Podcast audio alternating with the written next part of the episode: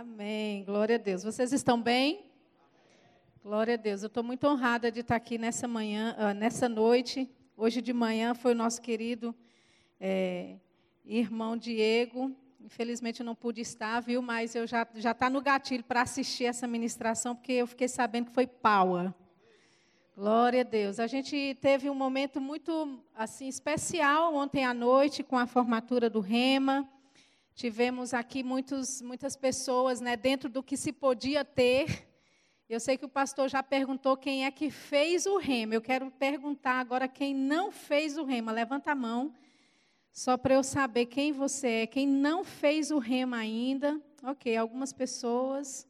Amém. Glória a Deus. Eu acredito que você está no lugar certo para ouvir uma palavra certa e você vai ficar com um gostinho de quero mais, né? Para quem não sabe, o Rema é uma escola de caráter interdenominacional. Ela nasceu em 1974, né, pela visão de um grande homem de Deus chamado Kenneth E. Reagan, lá né, no Oklahoma, em Tulsa. E desde então, Deus tem levantado um grande exército, equipado homens, mulheres, para falarem da palavra, viverem a palavra de Deus. Eu, particularmente, quando eu fiz a escola bíblica, eu só queria ter um conhecimento um pouquinho melhor da palavra de Deus. Mal sabia eu que Deus tinha um grande plano para fazer na minha vida e que eu pregaria o evangelho por várias nações do mundo. Mas eu só descobri isso estando debaixo de um ensinamento como o do Rema. Amém? Então pode ser que você ouça, né, falar da escola e você diz: "Ah, é só mais uma escola". Eu quero te dizer, o Rema não é uma escola natural, querido. Amém? O Rema é uma visão da parte de Deus e quando você se conecta a essa escola, quando você faz a sua inscrição, se submete aos ensinamentos dessa palavra, eu vou te dizer, você vai a lugares que você nunca pensou ir antes. Amém? Eu sou um testemunho vivo do que a palavra de Deus, né, debaixo da inspiração dos ensinamentos do Rema. Mas, Shirla, por que, que você exalta e fala só do Rema? Eu já fiz cursos de teologia, já tinha feito, né? Cursos de teologia antes, né? Me converti na quadrangular, eu fiz o ITQ, já tinha uma vontade de servir ao Senhor, mas eu não quero aqui nem diminuir ninguém, mas eu só quero falar do que que, do que, que alcançou a minha vida, amém? A palavra que é ensinada nesta escola muda a sua vida. A palavra de Deus, a forma como ela é ministrada, a unção presente na vida de cada professor que passa pela sala de aula, querido, você não pode ficar de fora disso. Amém? Então considere realmente essa escola, ore ao Senhor a respeito disso, deixe o seu coração livre. Eu sei que daqui a pouco vai começar a ter aqui algumas aulas demonstrativas, não vai ter, diretora?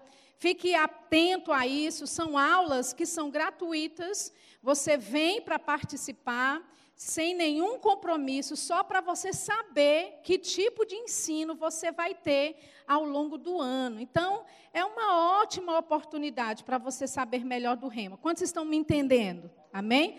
Então, eu quero deixar esse convite aí especial para você, caso você já é, não tenha feito ainda o rema. E se você já fez o rema e faz um tempinho, é bom voltar para a sala de aula. Amém? É bom você fazer uma reciclagem né? A gente, às vezes, tem é, alunos, né? às vezes eu estou ensinando em algumas escolas, e eles dizem, Sheila, olha, eu fui seu aluno em 2007. Meu Deus do céu, e aí? O que você está fazendo aqui de novo? Eu vim aprender de novo. Então, a palavra de Deus, queridos, você nunca pode chegar a um momento e dizer, eu já sei tudo. Né? Nós estamos sempre crescendo em conhecimento e em graça. Então, se conecte com aquilo que Deus quer fazer na sua vida. Eu tenho certeza que este ano é um ano sobrenatural para a sua vida.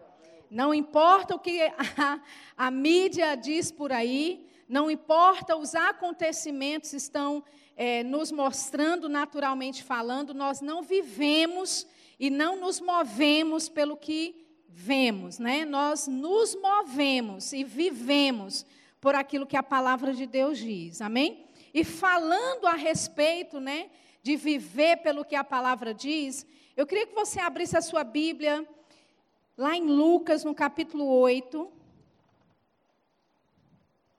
Lucas, capítulo 8, no versículo 22. Aleluia. Esses dias eu tenho é, uh, meditado a respeito de algumas bases, não é? alguns fundamentos das verdades de Deus que nós aprendemos né, ao longo dos anos. E sabe, quando se trata da fé, e você pode até pensar, eita, lá vem fé de novo, mas eu quero que você é, baixe, baixe aí a sua guarda, porque nós não vamos só tocar ou falar do assunto fé, amém? Mas falando de um modo geral, eu percebo que até mesmo por causa de todas as coisas que aconteceram no ano de 2020, é importante nós estarmos sempre retornando à base da palavra, aos fundamentos que nós aprendemos, amém? E eu estava orando quando eu recebi esse convite para ministrar nessa noite, buscando ao Senhor o que eu deveria falar. E para quem não me conhece, né, meu nome é Shirla Lacerda, eu sou professora do REMA, é, também uma das professoras. Nós temos milhares de professores, quase mil professores, se não me engano. E eu faço parte desse quadro de professores que viaja ao redor né, do Brasil e ao redor do mundo também. E é, sempre quando eu tenho a oportunidade de pregar a palavra, né, você deve sempre buscar ao Senhor o que, que Ele quer dizer para aquele corpo local, o que, que Deus está falando para a cidade de, de Bauru.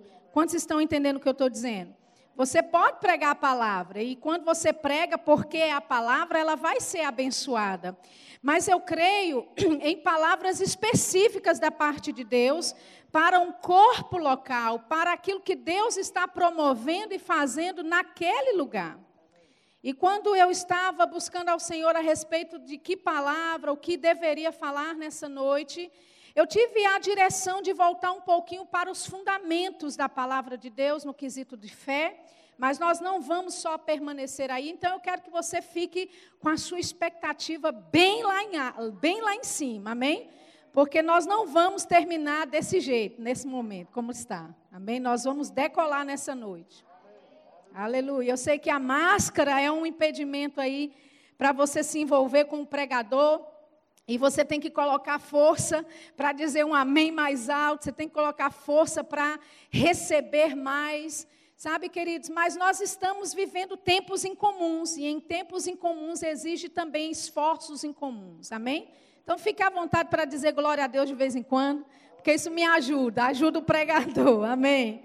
Você está lá em Lucas no capítulo 8, Lucas no capítulo 8, a partir do versículo 22 diz assim: Aconteceu que num daqueles dias entrou num barco com seus discípulos e disse-lhes: Passemos para o outro lado do lago. E partiram.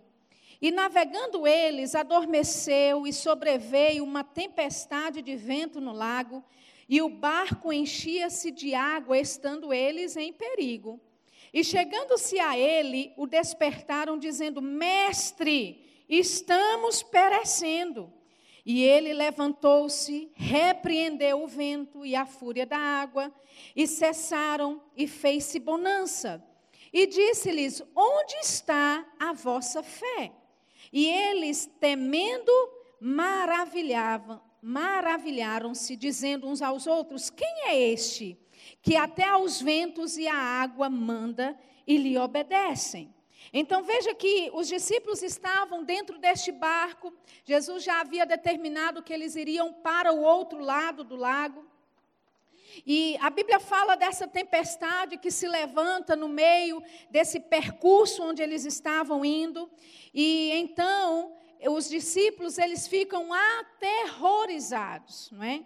E quando uh, eles estão aterrorizados, a Bíblia fala que Jesus ainda estava ali dormindo. Então eles acordam Jesus, meio que desesperados, e eles perguntam: a primeira coisa que eles falam é: Senhor, o Senhor não se importa com a gente? Olha o que está acontecendo ao nosso redor, e o Senhor está aí quietinho, sem fazer nada. Agora, quantos sabem, queridos, que Jesus, este homem que estava ali dormindo, né, dentro desse barco, né, em algum momento iria entregar sua própria vida para os seus discípulos, mas eles estavam agora acusando Jesus deles não se importarem com eles. Sabe, uma das coisas que acontece quando você não está conectado à fé é que ingratidão começa a brotar no seu coração. Deus não está vendo a minha tribulação, Deus não faz nada a meu respeito, Deus poderia fazer algo, por que, que Deus permite certas coisas acontecerem comigo? Quantos estão entendendo? Mas sabe, uh, é, é, interessante porque quando Jesus ele, ele se desperta, ele fala ao vento, ele fala ao mar, e, a, e então ele vira para os discípulos e ele pergunta: onde está a sua fé. Bem, para Jesus ter perguntado para os discípulos onde é que está a sua fé, é porque Jesus não achou fé no barco. Amém? Para Jesus perguntar, ei, cadê a sua fé? Em um outro relato, a Bíblia, a Bíblia fala em Marcos 4, né, do, do mesmo relato, do mesmo episódio, Jesus ele pergunta para eles, por que, que vocês são tão tímidos? É, então, a timidez aqui não é a questão do temperamento de alguém, mas é o fato de você se acovardar diante de algumas circunstâncias que se levantam e você não usar o conhecimento, não usar a fé que Deus já te deu. Então, Jesus, quando ele pergunta onde está a vossa fé, é porque ele não achou fé nos discípulos. Então, vamos ver onde é que a fé é encontrada. Abra lá comigo em Romanos, no capítulo 10. Eu tenho a direção de ensinar por um pouquinho, tentar me controlar aqui para não me empolgar tanto, porque eu quero trazer alguns fundamentos a respeito da palavra de Deus, e para isso acontecer, eu preciso fluir no ensino. Romanos, no capítulo 10. Aleluia. Versículo 8 Lembra, Jesus perguntou: onde é que está a vossa fé? Porque ele não achou fé nos discípulos, não havia fé naquele barco. E nós vamos ver aqui onde é que a fé é encontrada. Romanos, no capítulo 10, no versículo 8, diz assim: Mas que diz? A palavra está junto de ti, na tua boca e no teu coração. Esta é a palavra da fé que pregamos a saber, se com a tua boca confessares ao Senhor Jesus e em teu coração creres que Deus o ressuscitou dos mortos, será salvo. Visto que com o coração se crê para a justiça e com a boca se faz confissão para a salvação. Então, quando Jesus em Lucas 8 pergunta onde é que está a sua fé, é porque ele não viu fé na boca dos discípulos. Eles estavam dizendo: Nós vamos morrer, estamos aterrorizados, o Senhor não se importa conosco, você nos deixou sozinho, estamos no meio dessa tempestade, vamos afundar. E Jesus, ouvindo aquilo que eles estavam dizendo, Jesus diz: Cadê a sua fé? Ou seja, a nossa fé, querido, não pode só estar no nosso coração, ela, para ser fé, tem que estar no coração e na boca. Alô? Amém? No coração e na boca. Ele fala: a palavra está perto de ti, na tua boca e no teu coração. E ele diz: é com o coração que se crê para a justiça, e com a boca se faz confissão para a salvação. Aleluia. E sabe, muitas pessoas dizem: "Ah, mas Deus ele sabe que eu creio. Eu não preciso ficar falando, eu não preciso ficar confessando. Deus sabe da intenção do meu coração." Com certeza, Deus sabia da intenção do coração dos discípulos, que era parar aquela tempestade. Mas o vento não sabia da intenção do coração dos discípulos. Alô? Amém? A tempestade não sabia. Veja que quando Jesus ele se levanta, ele manda o vento se acalmar. Ele manda o mar trazer bonança. E sabe, muitas vezes não é para Deus diretamente, só claro, a Bíblia fala que nós devemos apresentar as nossas petições ao Senhor, que nós devemos fazer conhecida a Ele tudo o que acontece dentro do nosso coração, mas muitas vezes, queridos, nós precisamos falar coisas para as nossas circunstâncias. Sabe, Jesus, quando estava passando lá em Marcos 11, e ele falou à figueira, a Bíblia diz que ele respondeu à figueira. Ele foi procurar fruto, não achou, e ele responde à figueira. Olha que coisa interessante. Para responder, tem que haver tido uma comunicação inicial. E a, a, comunicação era: a figueira não estava dando fruto a Jesus. A figueira estava dizendo: você vai ficar com fome. Você não vai ter provisão. Você veio querendo achar algo, mas eu não vou te dar. E a Bíblia fala que Jesus responde à figueira. E sabe, mesmo a figueira não tendo uma boca, mas ela estava comunicando algo a Jesus. Eu quero te dizer, querido, a sua circunstância pode não ter boca. Amém? Os seus desafios podem não ter boca, mas circunstâncias e desafios estão sempre te dizendo algo que você não pode, que não vai conseguir, que é difícil demais. Ai, que 2020 foi terrível, 2021, Deus me livre, não sabemos o que vem por aí. Sabe, existe uma voz nas circunstâncias nos dizendo das impossibilidades o tempo inteiro. E nós precisamos responder de volta aquilo que a circunstância tem nos dito, responder de volta aquilo que as adversidades têm nos dito. Amém? Abra sua Bíblia em Romanos no capítulo 4. Romanos no capítulo 4, no versículo 17. A Bíblia aqui está falando a respeito de como Deus chamou Abraão, de como Deus é, é, coloca essa comissão, esse comissionamento sobre Abraão. E lá no versículo 17 diz assim: Como está escrito, por pai de muitas nações te constituí, perante aquele no qual creu, a saber, Deus, o qual vivifica os mortos e chama as coisas que não são como se já fossem. Existe uma outra versão da Bíblia que eu também gosto, que diz assim: o qual vivifica os mortos e chama à existência as coisas que não existem. E você pode até dizer, não, mas quem fez isso foi Deus. Foi Deus que chamou à existência coisas que não existem. Eu concordo. Mas ele falou para Abraão fazer a mesma coisa. Amém? Então, a partir do momento que Abraão né, se chamava Abrão, e Deus chega para ele em Gênesis, no capítulo 17, e fala, e fala: a partir de hoje, você não vai mais se chamar Abrão, mas Abraão, que significa pai da multidão de nações. A partir de hoje, Abraão, você vai falar como eu falo, porque eu já te chamei pai de nações. Amém? Então, a partir daquele momento, queridos, Abraão mudou de nome.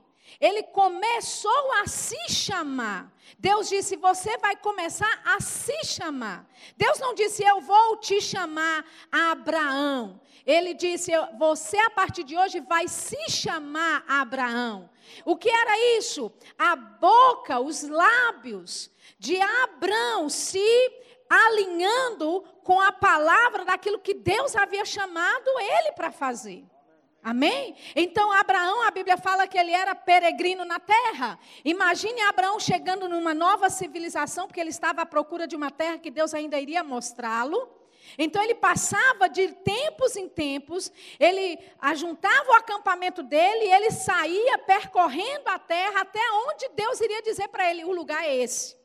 Então imagina Abraão saindo de um lugar e de uma civilização a outra. E quando ele chegava, novo vizinho na, naquele lugar. E ele iria se apresentar para aquela pessoa, para os seus vizinhos, ou alguma pessoa que conhecesse, que pudesse passar perto dele. E ele dizia: Olha, muito prazer, meu nome é Pai da multidão de nações. Esta aqui é mãe da multidão de nações. E o vizinho iria perguntar: Uau, você deve ter muitos filhos. Eu sei, você é vizinho, chegou novo, é novo aqui na redondeza. Por favor, me apresente os seus filhos, porque se você é pai de nações, com certeza você deve ter um exército de filhos. E Abraão tinha que dizer: ah, você não está entendendo. Meu nome é pai da multidão de nações. Essa daqui é minha esposa, mãe das nações. Entende, querido? Esse constrangimento que eu e você, constrangimento entre aspas, que eu e você passamos porque chamamos à existência coisas que ainda não existem, não é só você que passou. Nosso pai na fé, Abraão, Abraão passou pelo mesmo constrangimento. Mas a Bíblia diz que ele foi fortalecido. Aleluia fortalecido na fé, porque ele dava glória a Deus, aleluia. Ou seja, ele transferia para Deus a preocupação de que aquilo que Deus dizia para ele, por acaso não acontecesse, ei, ele glorificava a Deus, aleluia. E o que é glorificar a Deus? É falar em linha com o que Deus fala para a tua vida. Independente da situação, independente da circunstância, é chamar aquilo que Deus chama, como se já existisse. Amém? Então, eu gosto de usar essa definição, eu gosto de dizer assim: essa é uma das definições da palavra fé. Chamar à existência aquilo que não existe. Aleluia. Porque Deus fez isso, Deus ele falou para Abraão fazer assim, então, existe um padrão em Deus, existe um modo como Deus opera, um modo como ele faz. E o modo, a forma como Deus faz, é que ele anuncia primeiro, depois acontece. Aleluia. Ele disse: Olha, façamos o homem à nossa imagem. No momento que Deus disse, vamos fazer o homem, o homem não existia ainda. Mas ele disse primeiro e depois aconteceu. Aleluia. Ele disse: Vamos criar estrelas, formar estrelas. Ele disse primeiro e depois aconteceu. Vamos fazer a separação entre a água e a terra. Ele disse primeiro e no momento que ele disse, aconteceu. Quando ele disse: haja luz. Não havia luz, mas no momento que ele colocou a palavra em operação, aleluia, luz foi.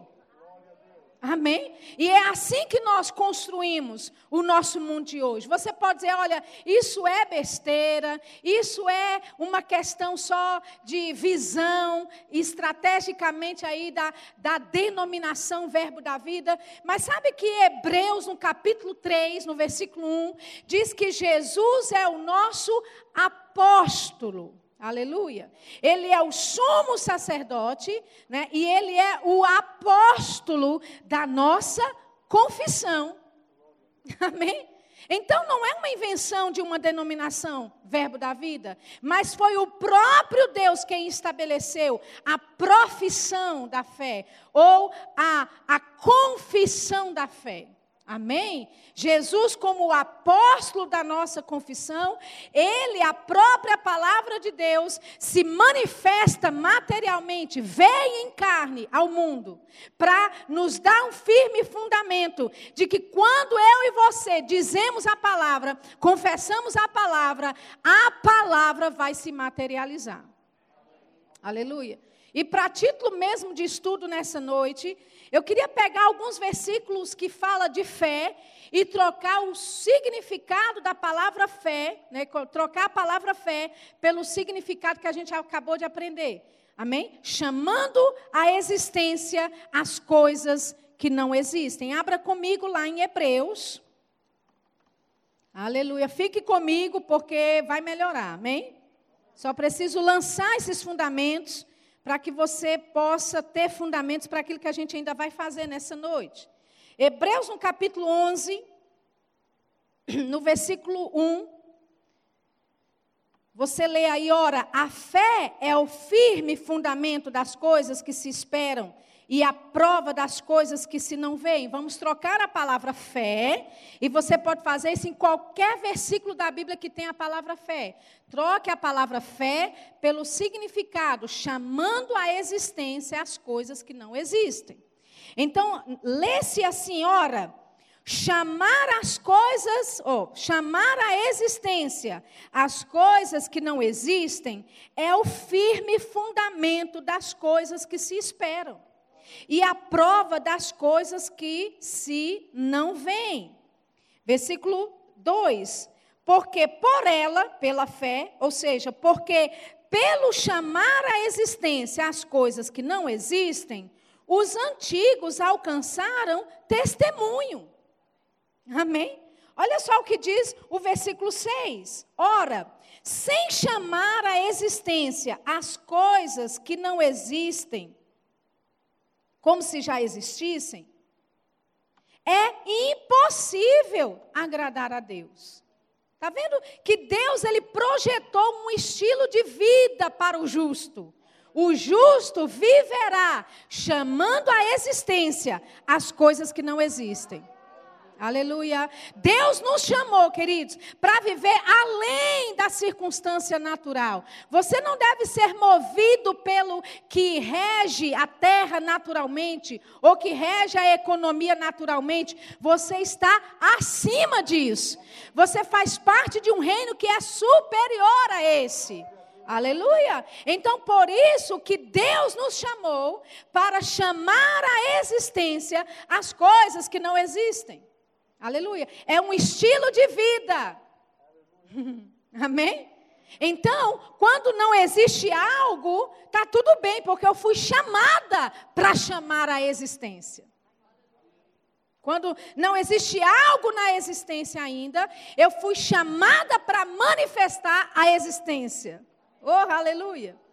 Você entende que Deus te chamou para andar dessa forma? Olha que diz o versículo 38, né, de capítulo 10. Hebreus 10, 38. Mas o justo viverá, chamando à existência as coisas que não existem. E se ele recuar, a minha alma não tem prazer nele. Aleluia! Deus chamou você Deus estabeleceu para que você andasse chamando à existência coisas que não existem. E se você recua disso, Deus não tem prazer em você. Ou seja, quando você se recua disso, você está visando mais o natural do que o espiritual. Você está dando mais ênfase ao que você pode ver, sentir, tocar, do que realmente o que a palavra de Deus diz. Quantos estão entendendo isso? Aleluia. Olha só o que diz 1 João, abra lá comigo. 1 João, capítulo 5, versículo 4. 1 João, capítulo 5, versículo 4. Diz assim: Porque todo que é nascido de Deus vence o mundo. Tem alguém que é nascido de Deus aqui? Você perdeu uma ótima oportunidade para dizer glória a Deus. Olha o que a Bíblia diz, querido: todo aquele que é nascido de Deus vence o mundo. Aleluia! Nós não estamos numa competição para ver quem tem mais força, não. Nós já nascemos em Deus, significa que nós vencemos o mundo, nós vencemos esse sistema, nós vencemos o sistema econômico, nós vencemos o sistema de derrota, de fracasso, de pobreza, o sistema de enfermidade. Nós que somos nascidos de Deus, nós vencemos o mundo. Aí ele vai dizer como?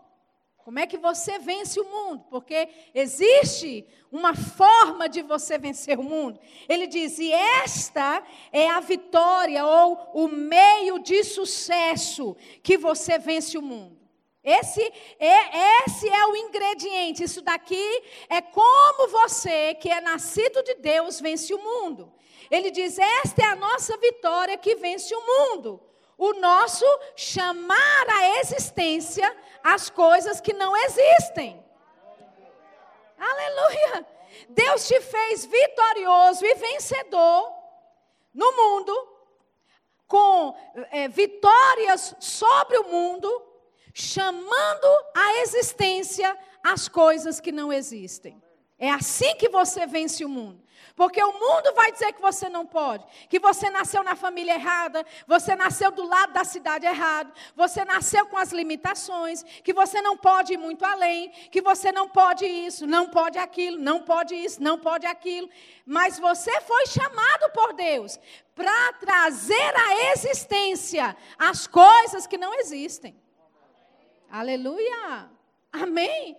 Então, queridos, não existe nenhum tipo de empecilho, não existe Covid-19, 20, 21, seja que tipo que for que for aparecer. Nada pode impedir você. Nada pode, sabe, impedir o plano de Deus para a tua vida, querido, porque Ele já te estabeleceu como vitorioso. Agora, o meio de sucesso a sua vitória está em chamar à existência as coisas que não existem. Aleluia! Tão fácil. Amém?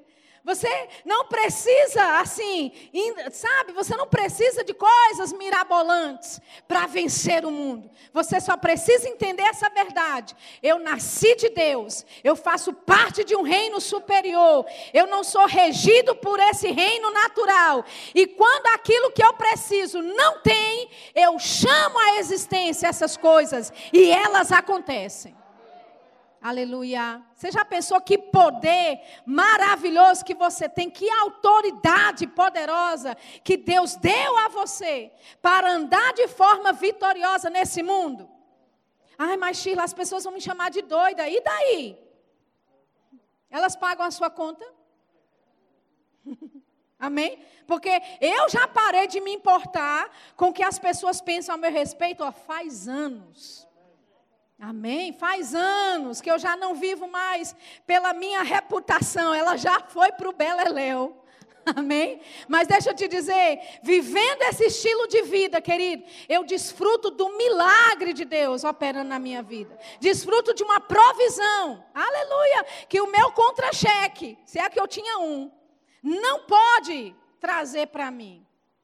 Aleluia. Se você entender, querido, os princípios básicos da fé, você vai viver um estilo de vida que é superior ao seu pagamento, superior ao seu contra-cheque, superior ao seu QI, superior ao seu diploma na parede. Você pode desfrutar de coisas poderosas em Deus. E quando pessoas olharem para você, você vai dizer: olha, não foi o meu QI, não foi o meu negócio, não foi a força do meu braço, eu só estou fazendo aquilo que eu fui chamada para fazer. O que é que eu fui chamada para fazer? Chamar à existência aquilo que não existe. Aleluia. Então, quando eu abro a geladeira e não tem lá dentro o que eu quero, eu chamo a existência. Aleluia. Quando eu pego o extrato da minha conta bancária e não está satisfatório aos meus olhos, eu chamo a existência as coisas que não existem. Mas, como é que esse negócio é uma fórmula mágica? É, querido, milagre não se explica. Eu só sei de uma coisa: 2020 aconteceu. Eu sou ministra itinerante. Eu vivo da generosidade de ofertas das igrejas onde eu prego. E como você sabe, a igreja ficou fechada. Não houve eventos, não se podia fazer eventos, nem cultos direitos estava tendo. Mas deixa eu te dizer, querido, olha, eu recebi da provisão de Deus de tal forma que eu tive que abrir outras frentes de investimentos. Em 2020. Aleluia. Por acaso você não sabe, eu sou uma empreendedora. Aleluia! Como foi possível? Chamando a existência as coisas que não existem.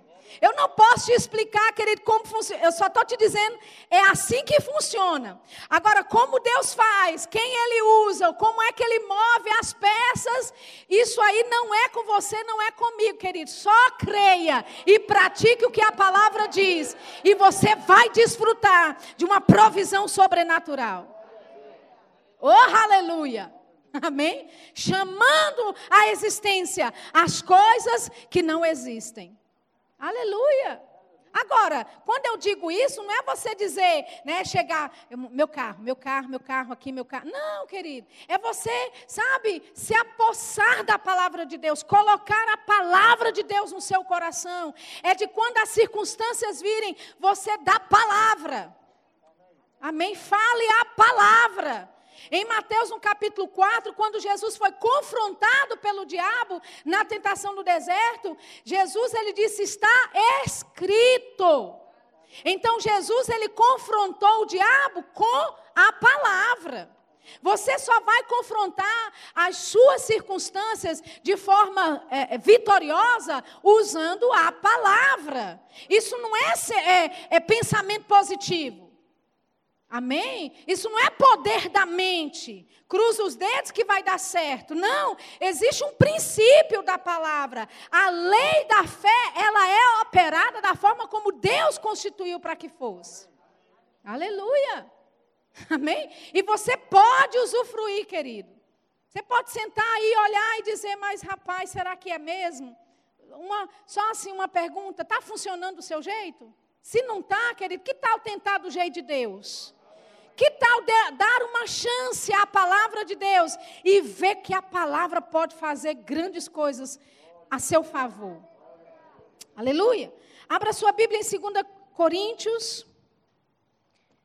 Aleluia. 2 Coríntios, capítulo 13. Por favor. 2 Coríntios, capítulo 13, versículo 5. Aleluia. Olha o que diz. Examinai-vos a vós mesmos, se permaneceis na fé. Vamos trocar essa palavrinha fé pelo significado que a gente aprendeu? Olha o que o, o apóstolo Paulo diz: examinai-vos a vós mesmos se permaneceis chamando à existência as coisas que não existem. Então veja, querido, que não é uma coisa que você faz só quando você precisa. Ah, eu preciso de um emprego, então eu vou declarar um emprego. Ah, eu estou precisando de uma casa. Não, é o seu estilo de vida.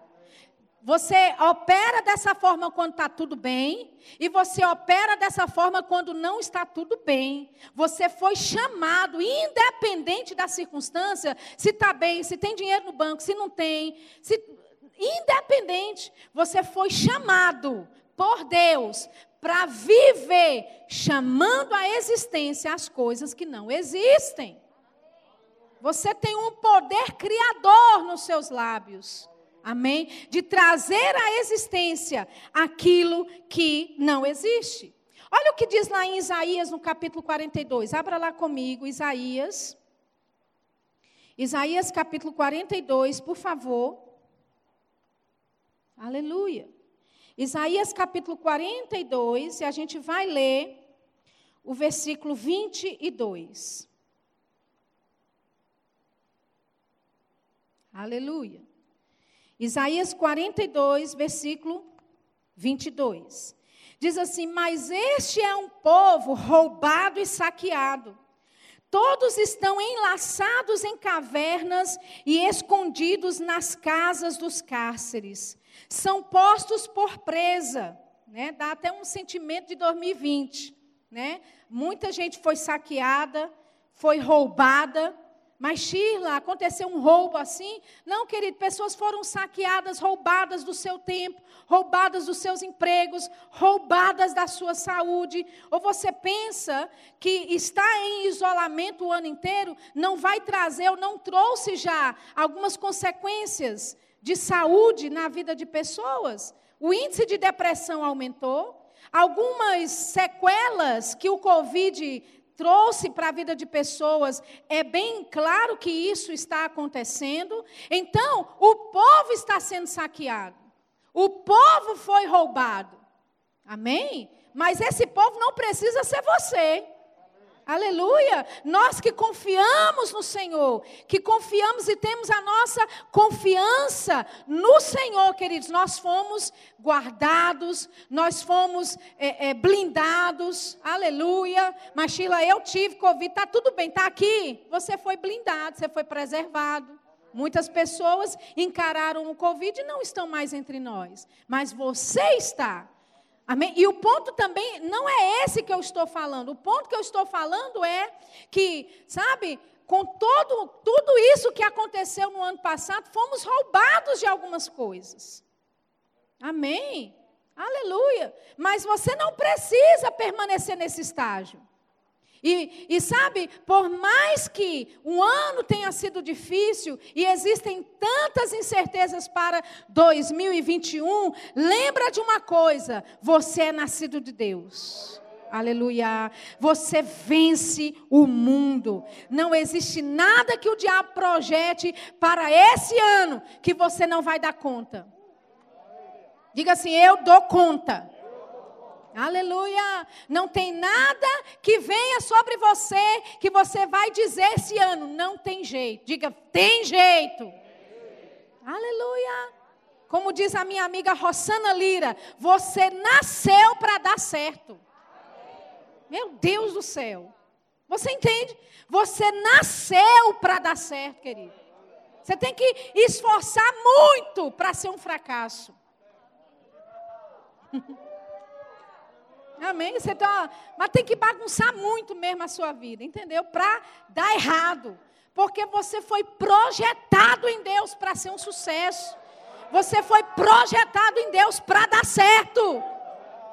Aleluia! Então, a Bíblia fala que havia um povo que estava sendo roubado, saqueado, enlaçados em cavernas, escondidos nas casas. Alguma coincidência aqui? Alguma similaridade? Ele diz: são postos por presa, e olha o que ele fala: ninguém há que os livre por despojo, e ninguém diz restitui. Ei, havia um povo que estava sendo saqueado, roubado, estava sendo colocado por presa, estava escondido nas casas. E ele diz: Eu procurei alguém e não achei ninguém que vai dizer restitui. Aleluia! E sabe, queridos, essa não deve ser a nossa realidade. Porque veja bem, quando as coisas a, começam a acontecer e coisas saem do seu controle, querido, você não pode passar por essas coisas de boca fechada, querido. Deus espera de você um posicionamento. Amém? É como se Deus aqui estivesse falando: olha, não teve um para dizer, peraí, vamos parar com essa brincadeira. Não teve um para dizer restituição. Alô? Apesar de eu ter tido um ano extraordinário em 2020, eu quero restituição de algumas coisas. Eu, eu não sei quanto a você, mas eu quero restituição, não só de 2020, mas de algumas coisas que não aconteceram em 2019, algumas outras coisas que não aconteceram em 2018. Então, se não tem ninguém que diz restitui, está aqui uma que vai começar a dizer. Aleluia, restituição, restituição. Aleluia. Você chama a existência as coisas que não existem. Você pode dizer, mas Shirla, olha, esse ano é só para tentar ter um fôlego assim, porque, sabe, a, a, situação por aí, o que eles estão projetando não vai ser muito fácil, não. Só de eu sobreviver esse ano já está bom demais. Deixa eu te dizer, querido, Deus te chamou para chamar a existência as coisas que não existem. Aleluia! Aleluia! Amém! Então eu vou querer restituição esse ano. Eu vou querer tudo aquilo que o diabo tentou roubar de mim no ano passado. Aleluia! E se tem colheitas passadas que não chegaram na minha vida ainda, esse é o ano dessas colheitas se manifestarem na minha vida. Aleluia! E eu estou aqui como boca de Deus para essa igreja local porque era isso que eu estava dizendo no começo. Deus me deu uma palavra para esse corpo local. Deus me deu uma palavra específica para a igreja de Bauru. E a palavra é: não tem ninguém que diz restitui. Você vai fazer o que a respeito disso? Porque esse pode ser o seu ano da restituição. Aleluia. Amém? Deus restituindo coisas que você nem imagina. Deus restituindo coisas que foram perdidas há cinco anos atrás, há dez anos atrás. Ei, se prepare para avalanches de restituições da parte de Deus na tua vida. Restituição financeira, restituição de vidas, restituição de famílias, restituição, querido, em todas as áreas. Ei, se o diabo roubou a tua paz no passado, vai haver restituição. Uh! Aleluia! Dá vontade de correr. Uh, aleluia. Você pode dizer, mas Chile é um ano tão improvável para essas coisas. É assim que Deus faz, querido. Ele prepara uma mesa para você na presença dos seus inimigos. Aleluia! É no momento mais improvável, é no momento que ninguém acha que vai dar certo, é que Deus prepara essa mesa e fala: Ei, se você crê, você pode ceiar comigo, você pode desfrutar dessa mesa de fartura que eu tenho para você, e você pode desfrutar de abundância, de provisão sobrenatural, como nunca antes. Aleluia. Você não é movido pelo que vê. Você não é movido pelo que você ouve nas mídias. Você não é movido pelo que você ouve nas redes sociais. Você é movido pela palavra. Aleluia. E é por isso que a palavra diz que você precisa, você precisa chamar à existência as coisas que não existem. Então, quando você ligar o noticiário e está dizendo lá a desgraça que vai ser para esse ano, você diga, diga em voz alta: Ei, aqui não. Na minha casa, não. Porque tem alguém que crê em Deus. Se ninguém está dizendo restitui, eu vou dizer restitui. Oh, aleluia. Olha só o que diz Isaías capítulo 50. Abra lá comigo. Isaías capítulo 50. Oh, glória. Isaías capítulo 50, versículo 4, eu vou ler na versão é, linguagem de hoje. Só porque dá uma ênfase melhor e traz um entendimento melhor desse versículo. Isaías capítulo 50, versículo 4, versão linguagem de hoje. Olha o que diz: O Senhor Deus me ensina o que devo dizer a fim de animar os cansados. Todas as manhãs ele faz com que eu tenha vontade de ouvir com atenção o que ele vai dizer. Amém? Olha o que diz: o Senhor me ensina o que eu devo dizer a fim de animar os cansados. E pode ser que em alguns dias esse cansado é você. Amém? Existem momentos no ano momentos do seu dia que é você que é alcançado. Mas a Bíblia diz que é o Senhor que te ensina o que você deve dizer, querido. E sabe, muitas vezes as palavras que saem da nossa boca, muitas vezes não é para animar o vizinho, não, é para animar a mim mesmo. Aleluia. Amém? Diga o fraco, eu sou forte. Aleluia. Então ele diz: O Senhor me ensina o que eu devo dizer. Sabe? Você precisa começar a prestar atenção naquilo que você diz, querido. Tem importância. Você diz assim: "Não, mas Deus ele sabe o que eu quis dizer. Deus ele conhece o meu coração, mas o diabo ele é legalista e ele vai pegar as palavras que saem da sua boca e vai usá-las contra você. Aleluia. É por isso, né, que até nos filmes de, de ação, ele diz: olha, tudo que você disser será usado contra você no tribunal. Amém? Então, Deus sabe da intenção, quando você falou aquilo, que você não quis dizer bem aquilo, né? Que você está morrendo de fome, mas é só porque você está com muita fome. Amém? Deus sabe que é só uma expressão, uma força assim de linguagem. Deus sabe. Mas o diabo vai pegar as palavras que saem da sua boca e vai dizer: morte, vou trabalhar. É sério. Mas é assim que o diabo funciona, porque ele é legalista. Entende? Então, a Bíblia fala que o Senhor nos ensina o que nós devemos dizer. E como é que nós podemos saber o que Deus está nos ensinando? Pela palavra. Amém? Ele nos inspira a dizer as palavras certas. Amém? Ele nos inspira a viver da forma certa. E se você precisa saber melhor sobre isso, faça a sua inscrição no Rema. Amém? Porque no Rema você vai aprender o que Deus fala, o que Deus não fala. No rema você vai aprender o que Deus diz, o que ele não diz. No rema você vai aprender o que Deus faz, o que ele não faz. No rema você vai aprender mais da palavra. No rema você vai ficar mais inspirado, você vai ficar mais sabido, como a gente diz lá na Paraíba. E, e, e, pela sabedoria da palavra de Deus que chega até a sua vida, você pode se conduzir dentro daquilo que Deus tem para a sua vida. E não ser mais um agente né, do diabo para a vida das pessoas. Sabe que tem crente que é agente do diabo na vida de outras?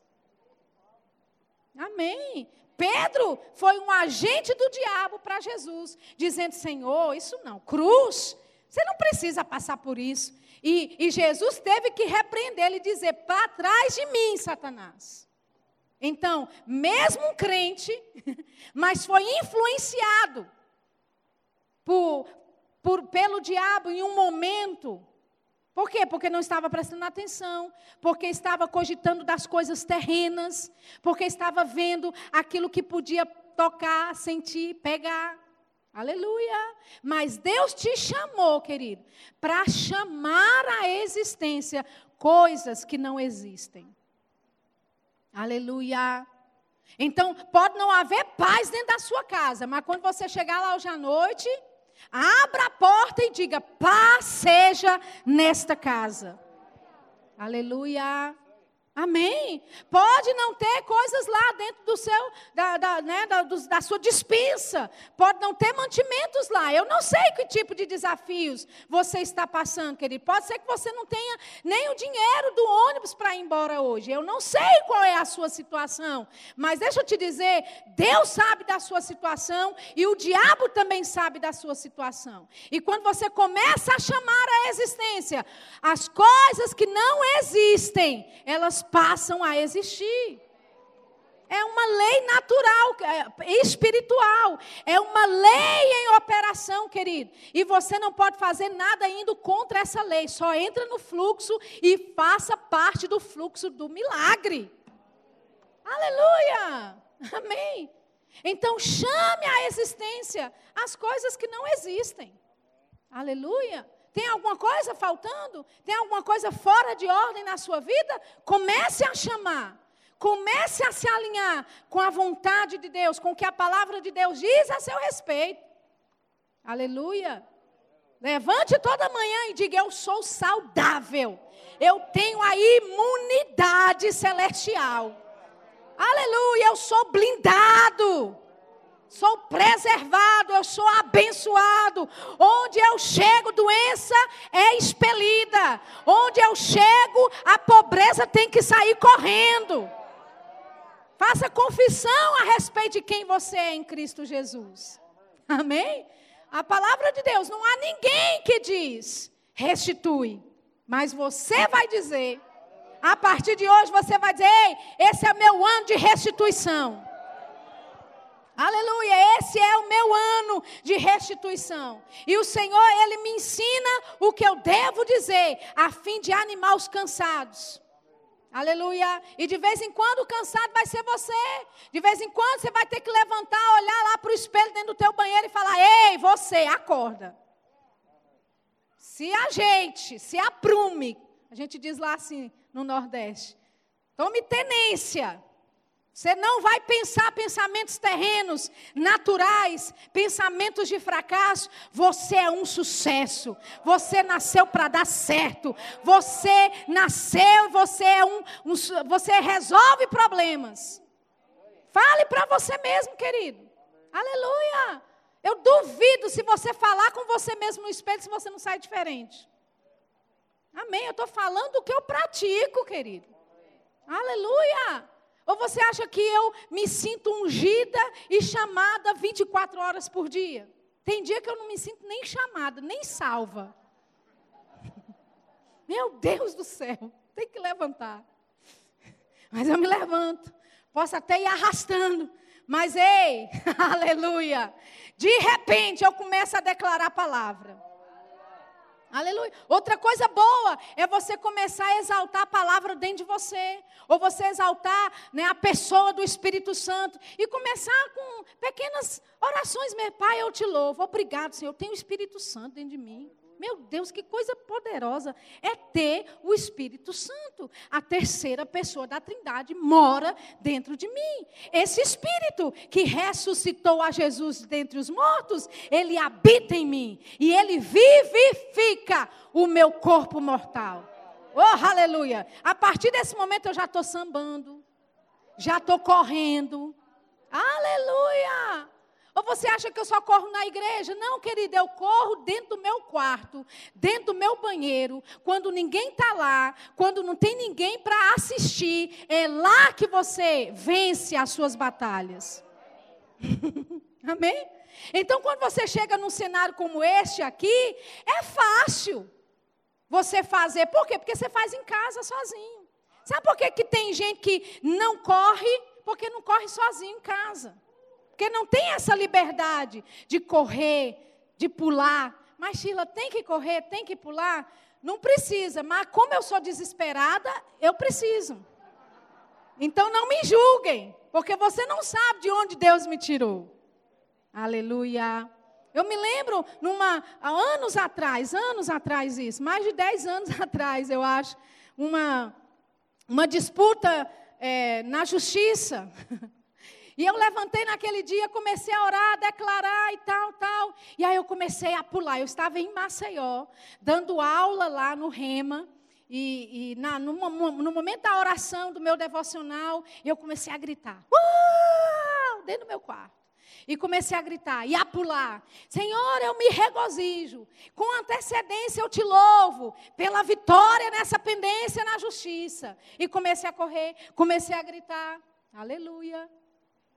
Quem me visse ia achar doida. Eu até fechei a cortina, porque o quarto dava para o outro apartamento lá do outro lado, né? Eu falei, meu Deus, vão me ver aqui. Eu não queria saber, querido. Amém? Porque quando você está em uma situação desesperadora, você faz algo desesperador. Aleluia. Amém? E eu comecei a pular e a gritar e a regozijar. Oh, aleluia! Menos de dois meses depois,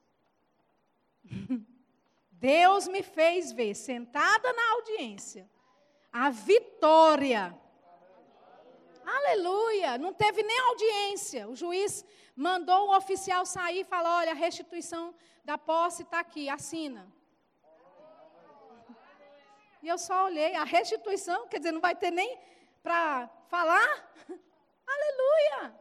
Amém? Ou seja, funciona, querido. O que eu estou te dizendo, funciona. Então, ele te ensina o que falar, para animar muitas vezes a você e aos cansados que você vai ter contato. Amém? Ele diz todas as manhãs, ele me faz faz com que eu tenha vontade de ouvir com atenção. Então, quando a carne não quer ler palavra, quando a carne não quer ler Bíblia, você faz ela querer. Você vai sentar e você vai ler e você vai receber da palavra. Porque quem domina é você. Amém? E você tem essa autoridade da parte de Deus. Amém? Abra, por favor, lá em 2 Reis, estamos encerrando. 2 Reis, no capítulo 8. Nós vimos a palavra lá em, em, Isaías 42 dizendo: Não há ninguém que diz restitui, restituição. E eu estou te declarando, querido, pode ser o seu ano de restituição se você agarrar essa palavra. Amém?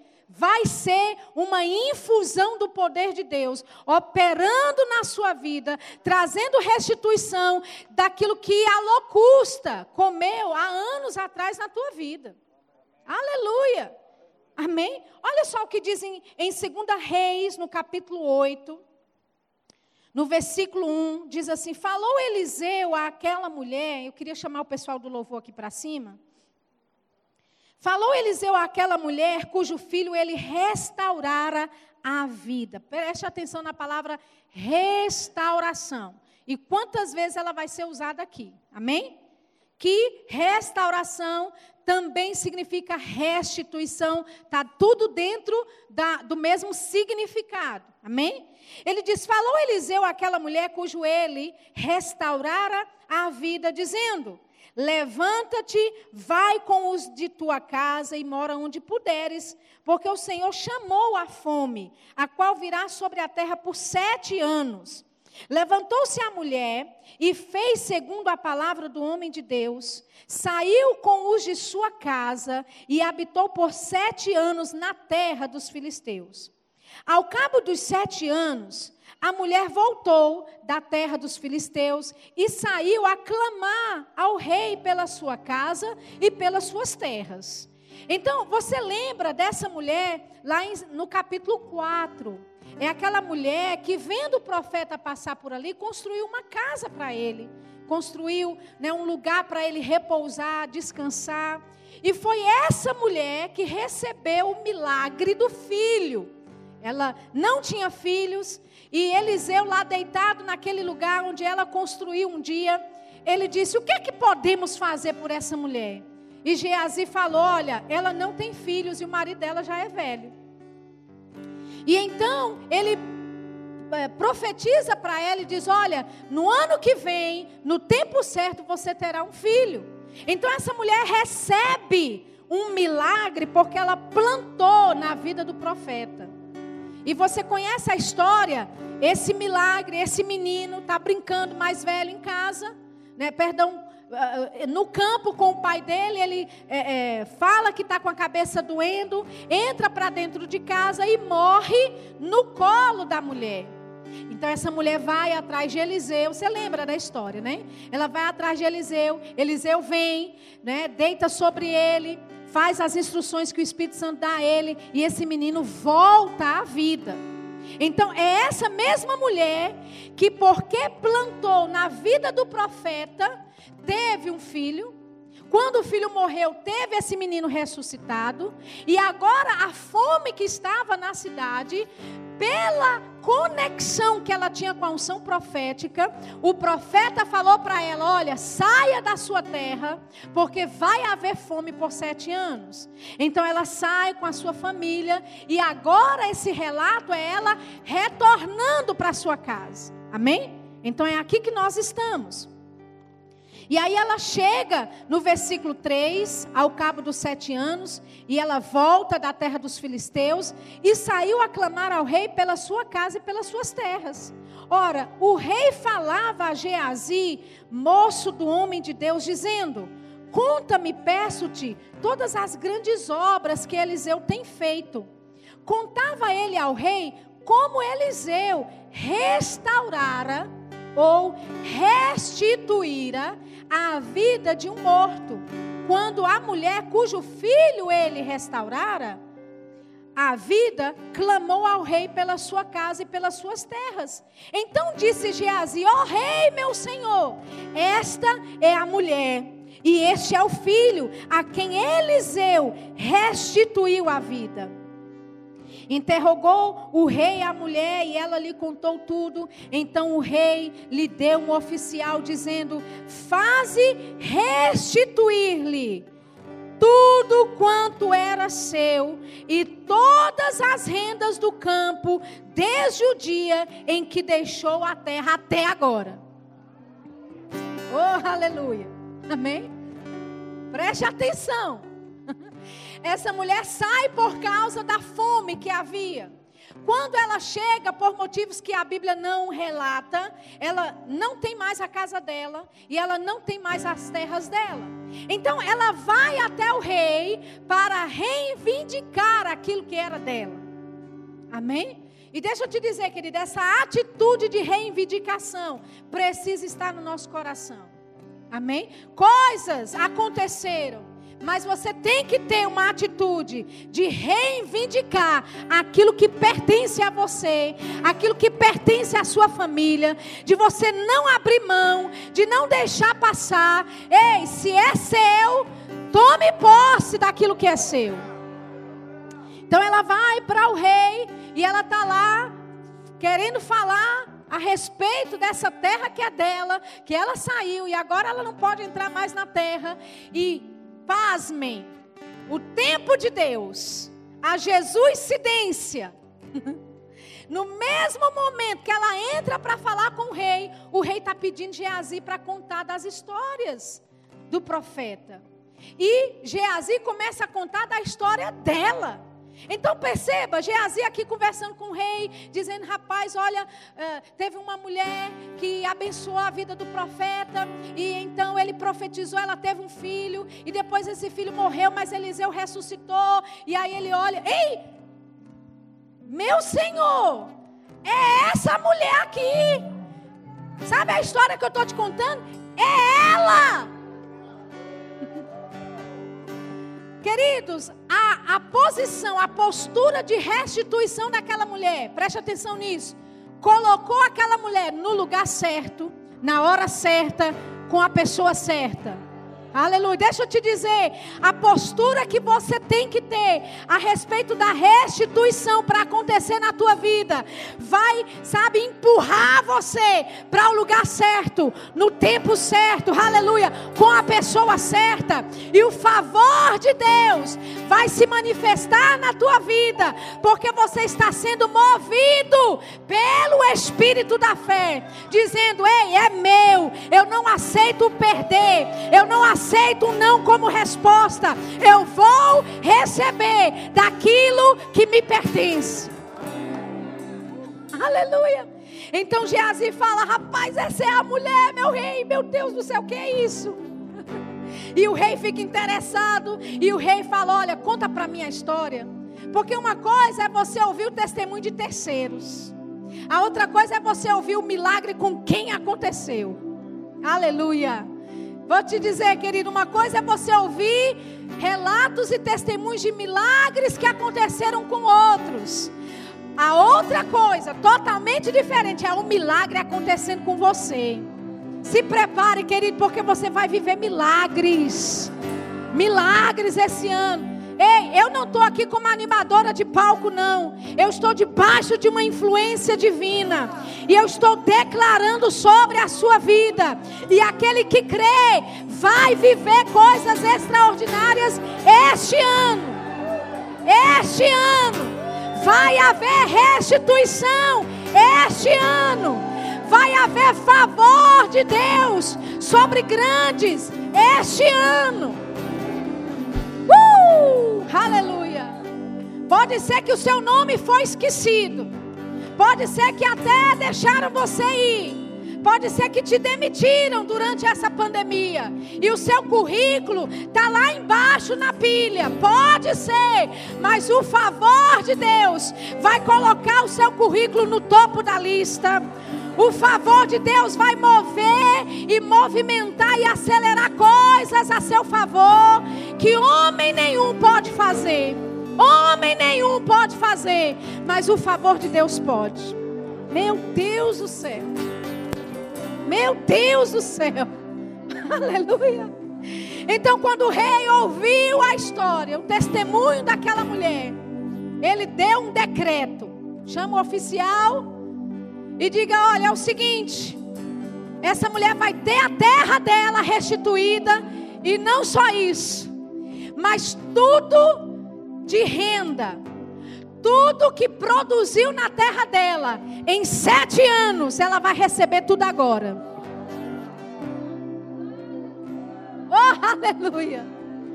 Amém. Você está pronto para receber umas restituições? Receber uns retroativos aí, que você nem espera que poderia acontecer, querido. Mas Deus ele traz retroativos para a tua vida. Você pode ficar de pé nessa noite. Oh, aleluia!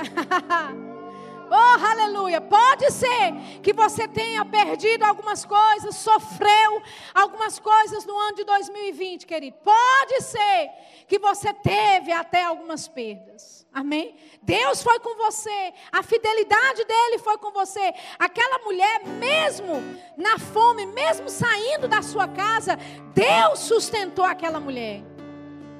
Mas quantos sabem sobreviver a uma crise? não é o melhor de Deus para a tua vida? Hã? Deus não quer só que você sobreviva a uma crise, querido. Ele quer que você tenha restituição.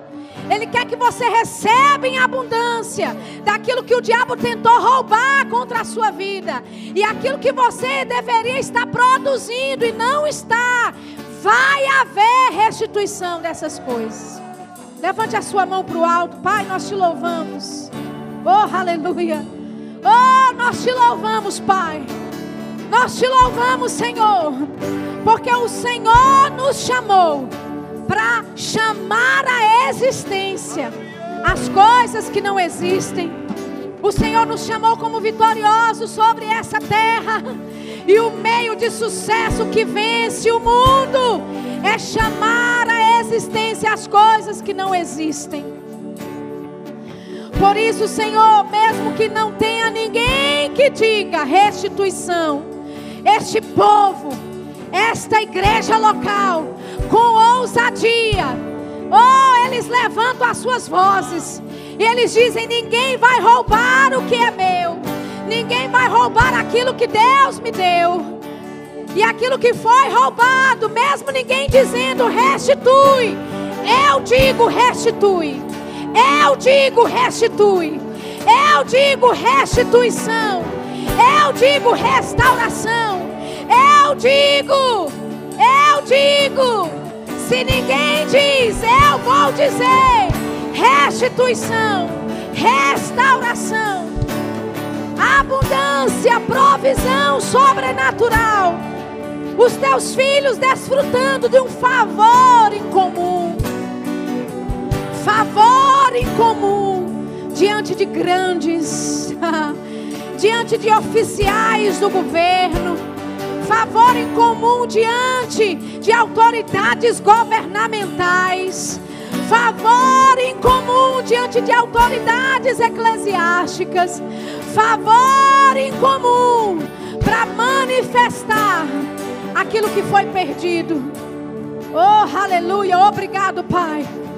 Obrigado, Pai. Obrigado, Pai. Ah, bravandele brache que telebra casata. Mandaraba chique telebro socotoro brasata la bracasata. Ah, ha ha ha ha ha. Oh, aleluia, aleluia, aleluia. Aleluia. Nós abraçamos o ano da restituição. Nós abraçamos o ano da restituição. Oh, será restituído. Será restituído. Ah, bravandele braga na braçata lá braga. Aleluia. Aleluia. Eu não sei se é alguém aqui, ou se é alguém que está nos assistindo online. Talvez alguém que ainda vá assistir depois deste culto hoje.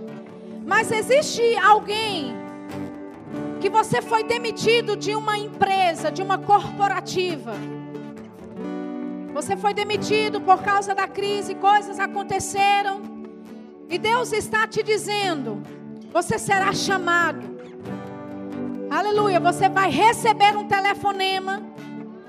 E uma empresa vai te ligar e vai dizer: Nós queremos você conosco. Aleluia. Você vai dizer: Rapaz, como é que você tem o meu número? O que, que aconteceu? E podem até nem saber como explicar. Mas o seu nome vai aparecer no topo da lista de grandes corporações. Aleluia! E haverá restituição, haverá promoção. Meu Deus do céu, receba essa palavra.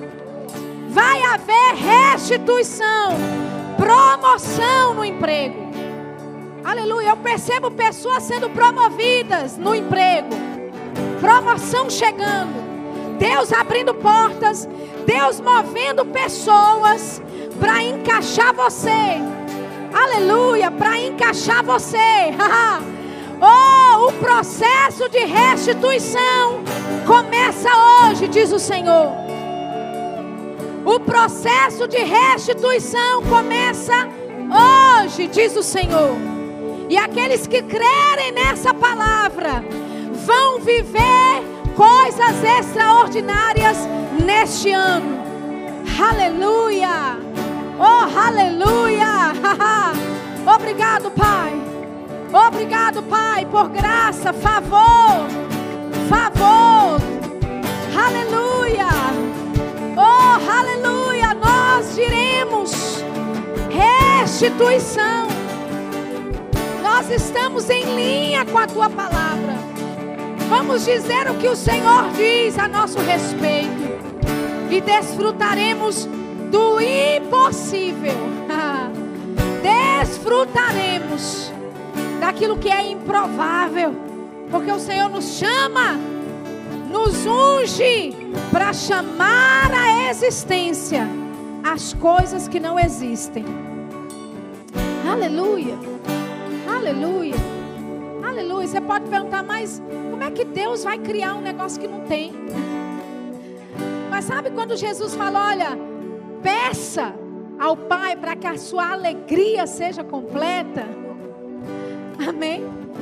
No contexto que Jesus está dizendo, Ele está falando: olha, se aquilo que você pede a Deus não existir, Ele vai criar só para você.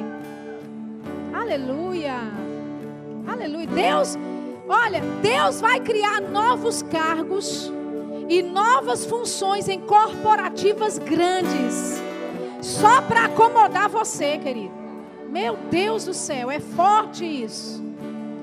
Deus vai criar funções, Ele vai criar funções só para te acomodar. Ele vai criar o que não existe só para manifestar a bênção dele, a graça dele, o favor dele na tua vida, querido. Meu Deus do céu, eu sei que eu estou falando pelo Espírito, eu sei que eu estou falando debaixo de uma inspiração divina. Oh, aleluia, amém, aleluia. Levante a sua mão para o alto, aleluia. É. Bravidish. Obrigado, Pai. Obrigado por negócios crescendo, empreendedores, em nome de Jesus, pessoas donas dos seus próprios negócios, nessa igreja, prosperando, prosperando, ideias inovadoras chegando, ideias milionárias chegando. Obrigado pela tua unção sobre os meus irmãos fazendo eles prosperar em todas as áreas. Em nome de Jesus, capacidade do alto, sobrenatural, aumento na renda, aumento nas rendas, nos contratos. Em nome de Jesus, negociações favoráveis acontecendo. Em nome de Jesus, portas se abrindo clientes chegando, comissões sendo aumentadas. Em nome de Jesus. Em nome de Jesus, negócios sendo abertos, empresas se abrindo. Ah, obrigado, Senhor. Obrigado, Senhor. oh, aleluia, aleluia, aleluia. Eu ouço muito forte comissões comissões aumentadas. Você é um imã de cliente. Imã de cliente. Aleluia. Pode ser que esteja ruim aí fora. E os seus colegas de trabalho até vão dizer: rapaz, o negócio está feio, está ruim. Não diga, não diga, não confesse, não concorde com eles. Você diga: ei, em mim, comigo é diferente. Comigo é diferente. Aleluia. Aumento, aumento, comissões aumentadas. Aleluia. Eu vejo empresas aumentando o percentual de comissão. Só para te favorecer. Todos vão receber o aumento da comissão, mas o aumento veio por sua causa. Aleluia, o aumento é por sua causa. Oh, glória a Deus. Obrigado, Pai, por tua fidelidade. Por tua fidelidade. O Senhor é fiel. Aqueles que são empreendedores, assim como eu, nós declaramos uma mente de Cristo. Mente de Cristo para os negócios. Nós declaramos clareza, direção, sensibilidade para negociar no momento certo. Sensibilidade para negociar com as pessoas certas, Pai. Oh, aleluia. aleluia. Eu acho que a gente tem que cantar essa música. Uh, você está pronto para oferecer o seu sacrifício?